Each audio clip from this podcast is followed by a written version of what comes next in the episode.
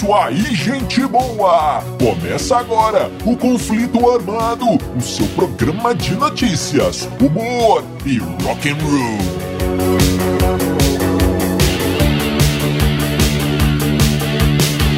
E vamos para as manchetes de hoje.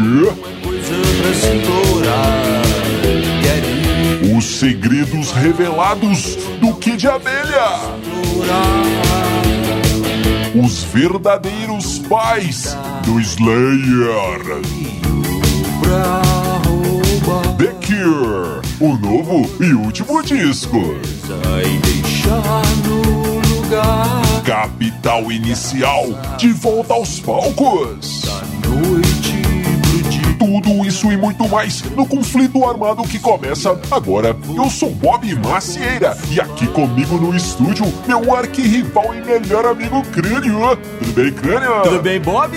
Saudações, caros ouvintes. Tamo junto no rock. Tamo junto no Rock Crânio! E sem mais embrumações, vamos então ao nosso primeiro assunto!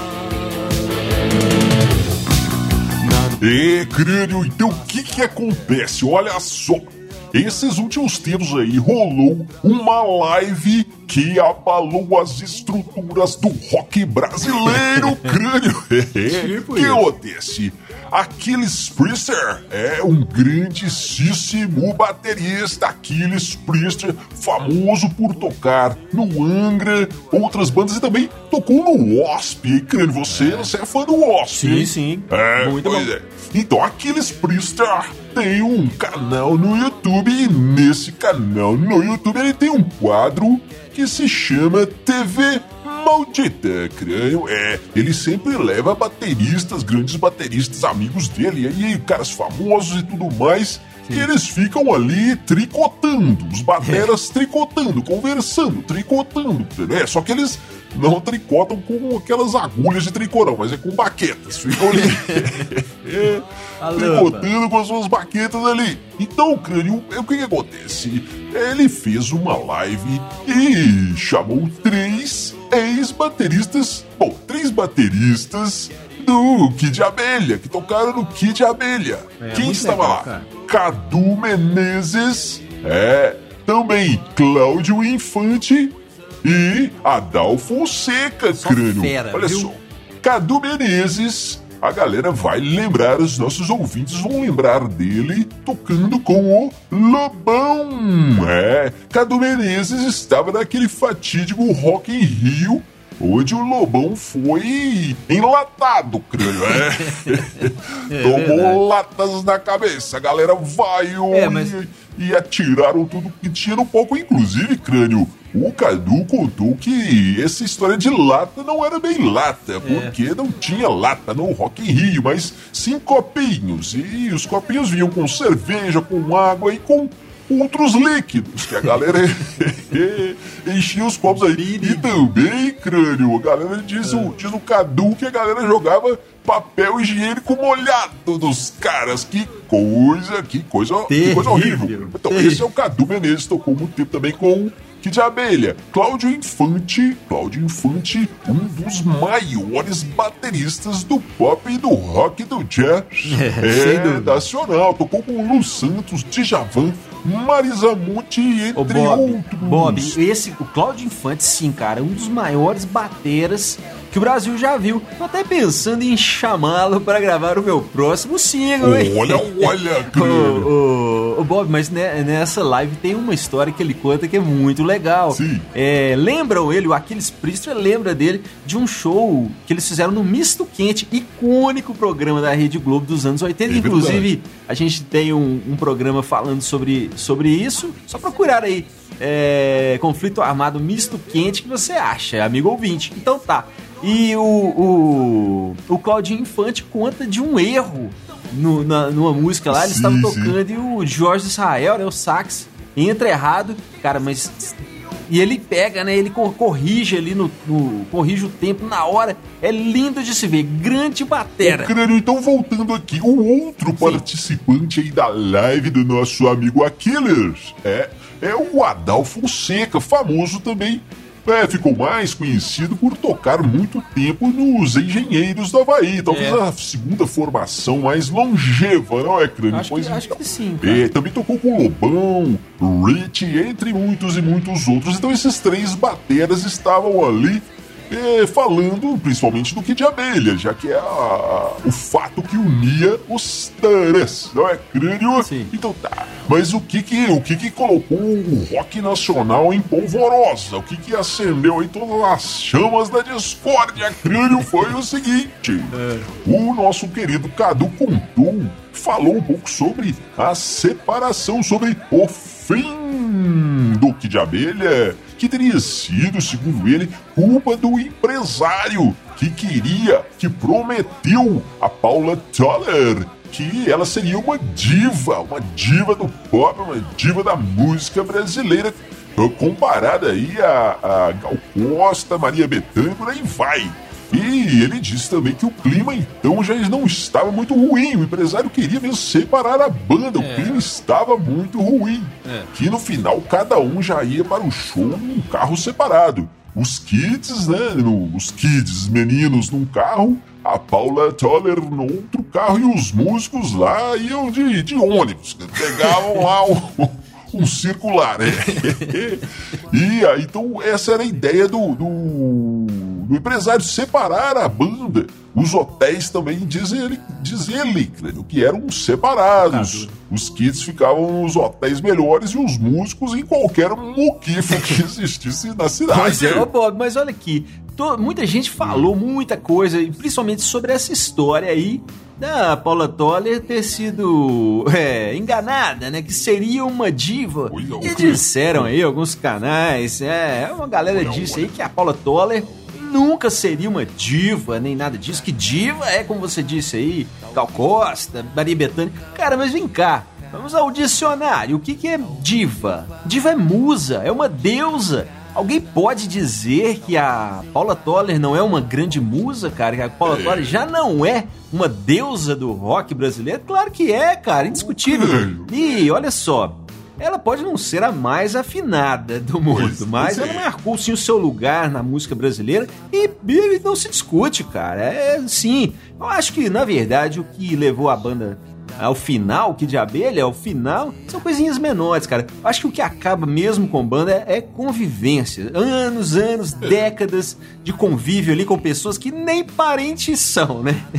Isso aí que acaba O com cre- banda. Não é o- nada de musa, não. O Crânio e o Kid Abelha tem histórias de brigas feias, É. né? Tem uma famosa história da, da pandeirada, né, Crânio? Eles, da época, o Leone ainda era o baixista. Eles fizeram um show é, em que eles abriram para o Léo Jaime. E na época eles tinham uma música que cantavam, que tocavam juntos, né? A Fórmula do Amor, se não me engano, né? É. E então nesse show eles combinaram que o, a Paula Toller, o Kid Abelha faria, faria uma, uma participação, né? O Kid Abelha tocaria, depois entraria o Leo Jaime, depois o Kid Abelha voltaria para fazer uma participação cantando essa música com o Leo Jaime. E no momento, o crânio, do, do, do, do calor ali do, do camarim, não sei o que que rolou, mas a Paula Toller atirou uma, uma, um pandeiro, uma pandeirola que acertou a cabeça do Leone, que saiu e não quis fazer participação nenhuma, o crânio. E nessa live os caras contam que era o seguinte: o Cadu Menezes tocava com o Léo Jaime e o Claudinho Infante tocava com o Kid Abelha na época. E o Claudinho Infante diz que saiu do. ca- Acabou a parte dele, acabou a parte do Kid, né? E o, outro bateria que ia tocar. Então ele combinou com a galera: ó, vocês vão fazer a participação, enquanto isso eu vou para o restaurante X e já vou pedindo lá comida. E quando vocês chegarem, a gente vai comemorar mais um show e tudo, né, Crânio? Sim. Só que depois da pandeirolada, é. ninguém apareceu. No restaurante, e o Claudinho ficou lá sozinho com a conta, creio. É. é. E foi embora pra casa. Na época não tinha celular, internet não tinha nada. E no outro dia que ele foi saber, quando o Jorge, esse, é, Jorge Israel ligou pra ele, cara, você está sabendo do que aconteceu, que confusão? É, vocês é que não foram no, no restaurante, me deixaram lá sozinho. Ele, cara, abre jornal aí. E aí que ele foi saber da confusão da pandeirola. que coisa. Ô, Bob. E nessa época do Leone, eles tocaram no Rock in Rio, né? Rock in Rio sim, 1, fizeram sim. dois shows. No primeiro show, que de abelha foi vaiado, cara. Mas o segundo foi muito legal. E o Leone conta que, para aproveitar bem ali o, o, né, o momento, ele mandou fazer um cabo para ligar Sim. o contrabaixo dele, um cabo gigante. Agora, agora olha só, Bob. O, esse palco do Rock in Rio 1 tinha 820 metros de boca, né? Nossa, né? E era, na época, um dos maiores palcos do mundo. E o Leone falou que fez um cabo porque ele queria correr o palco inteiro. Quantos metros será que tinha esse cabo, né? 820 devia ter pelo menos uns 500 metros de cabo. É, pesava meia tonelada o cabo. Mas o que acontece? Nesse segundo show, então, o, o cenário deles era uma escadaria, assim. E um momento lá, quando eles estavam tocando Como Eu Quero, o Leone subiu no, no palco, ficou lá em cima, virou-se assim pra plateia, Bob, e viu, segundo ele, 100, 200 mil mãos para cima acompanhando a música. Ele ficou hipnotizado com aquilo, cara. Ficou olhando, meu Deus, agora sim, chegamos no sucesso. Ficou viajando ali, aquele mar de pessoas, mar de mãos.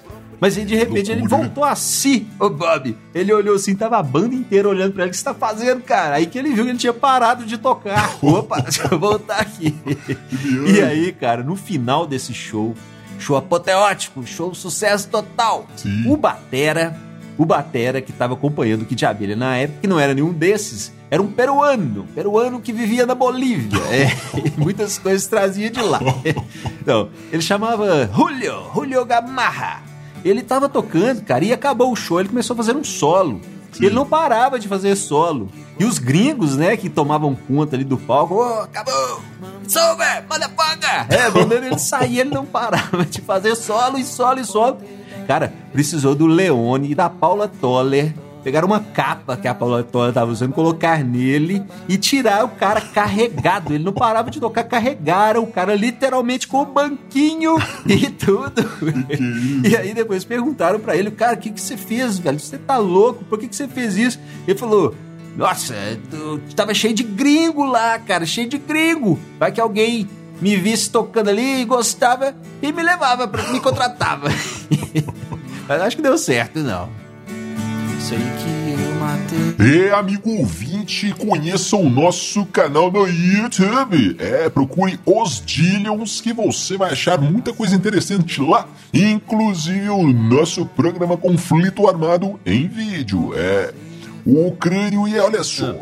Viemos agora, vamos agora falar do novo disco que também seria o último disco do The Cure. É, é. banda do nosso amigo Robert, Robert Smith. É. Então, o último disco que o The Cure realmente lançou foi em 2008. E ele disse que em 2009 ele disse que a, 2019 ele Sim. disse que a banda lançaria ainda mais três discos. Desses três, dois seriam da banda mesmo e um seria dele, um disco só dele. Disse que esse disco seria muito maluco, cheio de barulhos. Olha aí, o que será que viria? Mas com é. essa história toda de pandemia, a coisa mudou, não é, crânio? E agora, poucos dias, Roger O'Donnell, o tecladista, é, disse que trocou umas ideias aí com o Bob, Bob Smith, e mudou a ideia toda. Parece agora eles querem lançar um disco só. Um último, que seria o último disco do The Cure antes da aposentadoria. E dizem que o Bob Smith, Bob Smith, é, oh. diz que o novo disco do The Cure geraria muita expectativa, né? O que é verdade. É, depois, ainda mais depois de 12 anos, né, Crânio? Pois é. E o... ele disse que esse disco tem que ter alguma coisa muito boa, tem que ser muito bom, tem que ser importante, tem que ser bom pra, pra oh. caramba, Crânio, pra, pra lançar, né? Não pode ser qualquer coisa. É verdade, é verdade, né, Bob? Com uma carreira longeva e, e cheia de sucessos como é o The Cure, não pode ser qualquer coisa mesmo, não. Agora, olha só, o Bob Smith ainda tá novo, né, cara? Ele tem 61 anos, se não me engano. A banda tá junta desde 78, né? Agora, olha só, eu acho que o, que o The Cure é uma das bandas, é a banda mais importante, uma banda que definiu os anos 80, não só o som, mas a estética dos anos 80 foi muito definida pela, pela cara do, do Robert Smith. Olha só. E uma coisa interessante também é que ele, ele jura que o The Cure não é gótico. Eu lembro dele falando isso lá nos anos 90. Nunca fomos góticos. Mas tá certo, cara. O argumento dele é bem fundado. Ele disse assim: a banda já existia antes de todo esse movimento gótico, né? Então tá certo. Realmente, o, o The Cure veio, veio antes de É, tudo. faz sentido. Mas não para não, Robert Smith. Você tem muita coisa pra fazer ainda, cara. Tá novo ainda. Vamos lá. Mais The Cure pra nós. Estamos precisando da cura. E crânio, e essa história aqui agora, olha só, vamos falar do Slayer. É, Slayer, uma das bandas mais pesadas do thrash metal de todos os tempos, mais pesadas e mais influentes, né, crânio? É, Sem é. dúvida, Então, o que acontece? O- no começo, principalmente no começo da banda, eles tinham uma forte, fortíssima imagem satânica, né, crânio? É. pentagrama pra todo lado, cruzes invertidas nas capas, nas roupas, nos palcos, aquela coisa toda, aquela maquiagem demoníaca, é, o negócio era do réu, crânio, é, tudo, tudo, o pau quebrava, Que olha lá. medo. Então, no, mas o que acontece? No começo, ninguém conhecia a banda, no começo, os primeiros shows, né? Sim. Então tinha pouca gente ali, a plateia era pequena, crânio, é. Mas o baixista e vocalista Tom Arraia veio nos contar que tinha uma coisa, acontecia uma coisa muito legal ali na época, crânio. O que que era? É. Os pais e mães dos caras da banda, de todos os quatro caras da banda, os papais e as mamães, não perdiam um show do Slayer. Já pensou, cara? Que coisa! Papais e mamães, os velhinhos do metal, crânio. que que é isso?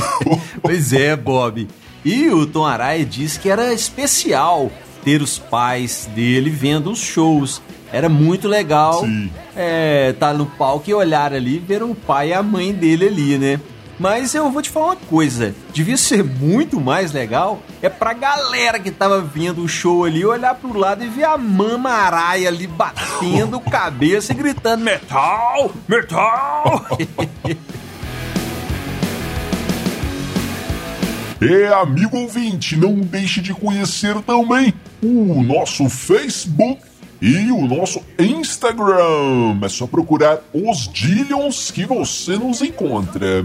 Crânio e essa história aqui. pois não. Capital Inicial retorna aos palcos. Capital Inicial retoma os shows, crânio. Olha É. que legal. Legal, cara. E eles já têm dois shows marcados. Dia 8 e dia 14 de agosto, em Goiânia e em Brasília, é shows do Capital Inicial. Serão shows drive-in, crânio. Todo mundo dentro ali do seu quadrado, do seu carrinho. é. Do seu quadrado. Como inclusive o J Quest fez há pouco tempo, não é, crânio? Mas É. tudo bem. O que, que acontece? O show, é tudo, tudo será digital, a venda de ingressos e aquela coisa toda. É, terá, terá que ser respeitado a distância entre os carros, dois metros, uso obrigatório de, de máscaras, inclusive dentro dos veículos. Os comes e bebes serão entregues é, nos carros, não pode sair, só pode sair para ir ao banheiro, crânio. E, e também é, os funcionários serão medidos ali a temperatura de duas em duas horas, tudo certinho, crânio. Crânio, esse será então o futuro dos shows, Ô, hein? Bob, não acredito nisso, cara. Eu não creio. É. olha, olha. Acho que isso é só um paliativo, né? A galera não tem como tocar, fazer shows e tá inventando essas histórias aí. Acho até que muita coisa deve ficar, né? Muitos aprendizados aí e tal devem continuar, mas show dentro de carro, não acredito não. Se for pra ser assim, cara, show todo mundo separado, ah, é melhor ficar em casa e ver um DVD, né? É. Mas até na Europa eles propuseram uma, um festival com áreas reservadas, né? uns cercadinhos, assim, um, sabe aquele negócio parecido baia de cavalo?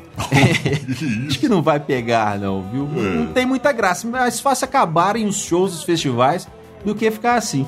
Mas o, o, o Dinho esteve aí no, no- na boca da galera na internet. Ele deu uma entrevista para o programa lá na, Gro, na Globo, na Globo, é, falando sobre a, a sua capacidade de superação, né? Ele, inclusive embaixo ali naquele letreirozinho, tava escrito: Dinho venceu Covid, gripe suína, dengue e a queda, né? Lembrando que ele levou um tombaço em 2009, quase é morreu. Mas enquanto. E depois ainda teve Covid, teve gripe suína e teve dengue, né? O cara tá com sorte. Mas venceu tudo, muito bom.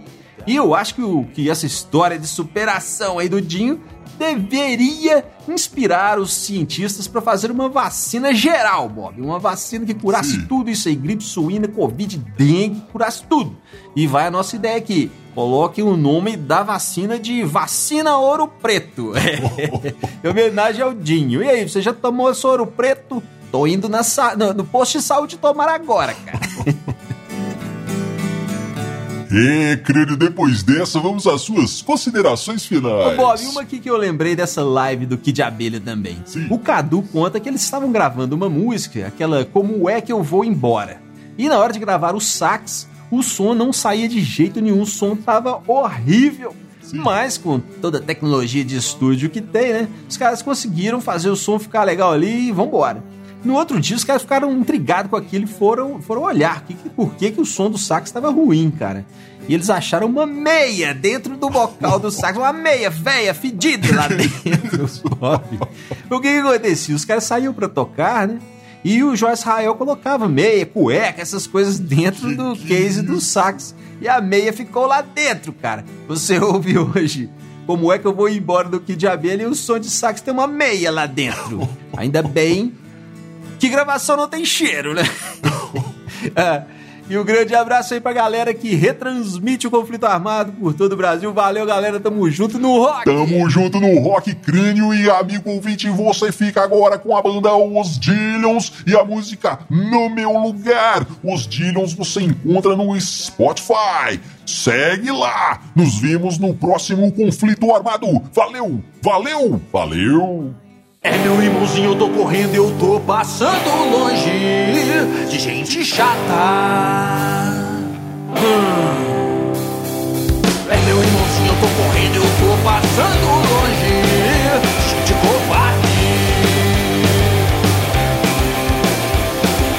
Tiro o tempo todo dia pra pensar. Às vezes sem querer me vem uma ideia do que eu deixei de falar. Qualquer coisa que eu diga, o otário sempre vai discordar. Não para um minuto pra entender, não para um segundo pra raciocinar. E nada disso importa, não destilo veneno. Eu não perco meu tempo com alguém que só queria estar no meu lugar. É meu irmãozinho, eu tô correndo, eu tô passando longe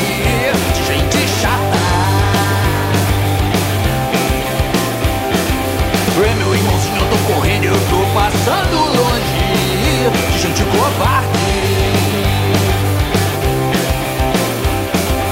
Tiro um tempo todo dia pra pensar.